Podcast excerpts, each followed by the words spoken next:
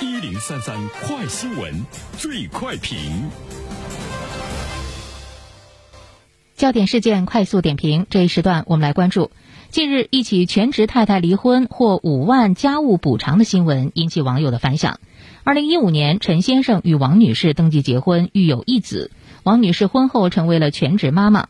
结婚五年之后，双方正式离婚。最终，法院对此案件判决，丈夫陈先生支付王女士家务补偿款五万元。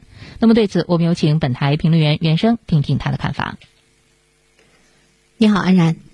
呃，全职太太离婚获五万家务补偿这样的这个新闻引起了强烈的反响啊！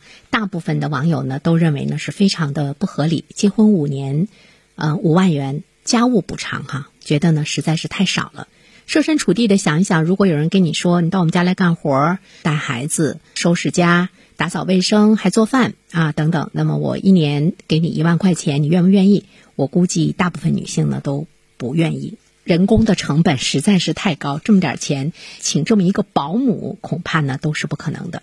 但是我们却看到了，在今天实实在在的一起离婚案件的这个审判的过程中，他却成了一个最终的。结果，呃，在一起生活五年啊，一个全职太太，既带孩子又做饭，啊，又干了所有的家务，那她最终呢获得是五万家务补偿，实在是太少了。这个声音啊，不断的呢是充斥在耳边。首先，第一点呢，其实我们想要说的是，它却是我们法律上的一个进步。这个怎么来说呢？比如说以前双方离婚的时候，你好像很难听到说，对于一个全职的妈妈来说，她会有家务补偿。以前呢，就是双方离婚都是呢这个家庭财产平均分割，这个呢是我们比较熟悉的一种呢这个方式。那么以前呢，如果有家务补偿的话，除非你们当时签订了书面的约定，就是在婚姻关系续存期间所得的财产各归各所有。那么在离婚的时候呢，你又做家务了，我对你呢有家务补偿。既然已经一人一半了，那么他在某种程度上来说，好像又补偿了在家照顾孩子、料理家务的全职妈妈的付出。所以呢，他就不会呢再通过家务补偿的方式来进行二次补偿。这个呢是我们以前的法律规定啊。但在今天来说的话呢，民典法呢删除了这个条件，意味着无论财产怎么样分割，都要呢照顾呢家庭的一方能够呢获得相应的补偿。这个从深层次来看的话呢，它彰显了法律对于家庭责任的重视，也体现了制度呢对家庭的一种呵护。这个呢我们不得不承认哈。第二点的话呢，其实我们想说的是，五年五万，它只是当地。的呃，这个主审官呃，他们的一个判别，它并不能够成为一种标准。比如说呢，这个案件的这个主审官他他在解读的时候，他说五万元的经济补偿是法官合情合理行使自由裁量权来决定的。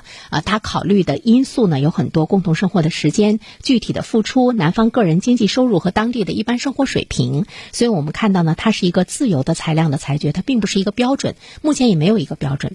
啊，最后一点我想说的是，其实呢，这是我们的一个社会的普遍的一个价值。我在想，如果是一个女法官来判别的话，她肯定不会呢是五万元，可能会更多一些。她知道做家务有多么难。另外一方面的话呢，家务劳动的价值被低估和忽视，是我们社会的一个普遍的现象。女性在家庭中的无薪劳动被合理化。这个呢，也是我们社会的一个普遍的现象。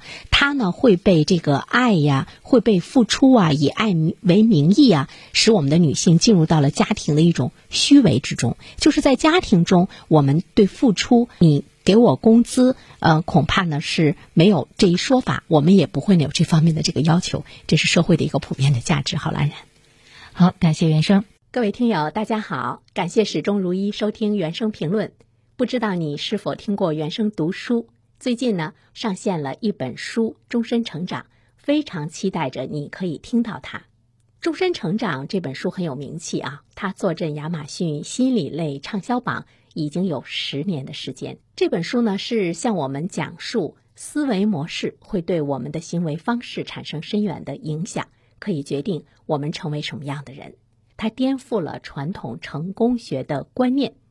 您可以搜索“原声解读终身成长”，就可以听到喽。谢谢你。